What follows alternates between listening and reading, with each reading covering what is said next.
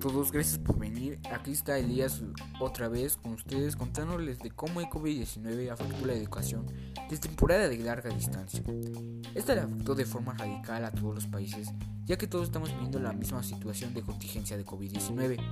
Pero hoy hablaremos específicamente de México y de las consecuencias.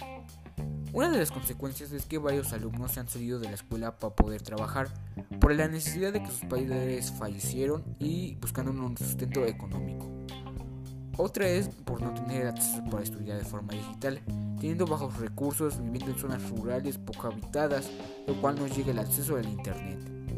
Otra situación es que los alumnos no pueden tener contacto social con sus compañeros, generan una falta de comunicación. Con esto los alumnos se sienten solos y no tienen ganas de estudiar. Al igual pasa lo mismo con el profesor, no se genera una buena comunicación haciendo que los alumnos no hablen en las clases en línea.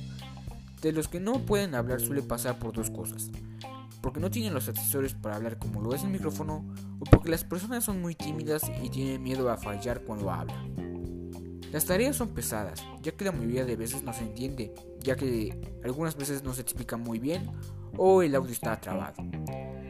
Las personas que entienden las tareas las van a realizar, pero las que no las entienden no las van a realizar. En las clases en línea hay dos tipos de personas, las que sí están interesadas en estudiar y las que no están interesadas en estudiar. Las que están interesadas en estudiar son las que realizan sus actividades y se meten a las clases en línea, las cuales realizan las actividades y obtienen la calificación máxima de 9 o 10 u 8. Las que no están interesadas son las que no se meten ni realizan actividades ni nada, no están interesadas en ello.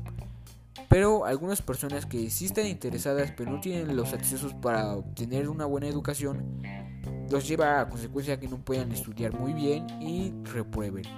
Lo cual esto lleva a que cambien de escuela tres o cuatro veces en esta contingencia de COVID-19. Podemos ver que algunos alumnos reprueban y esto se debe a consecuencias de que no pueden este, estudiar por sus accesos económicos o porque no quieren estudiar y no quieren involucrarse más en su estudio. Eso es todo, gracias. Nos vemos en el próximo podcast. Hasta la vista, bye bye.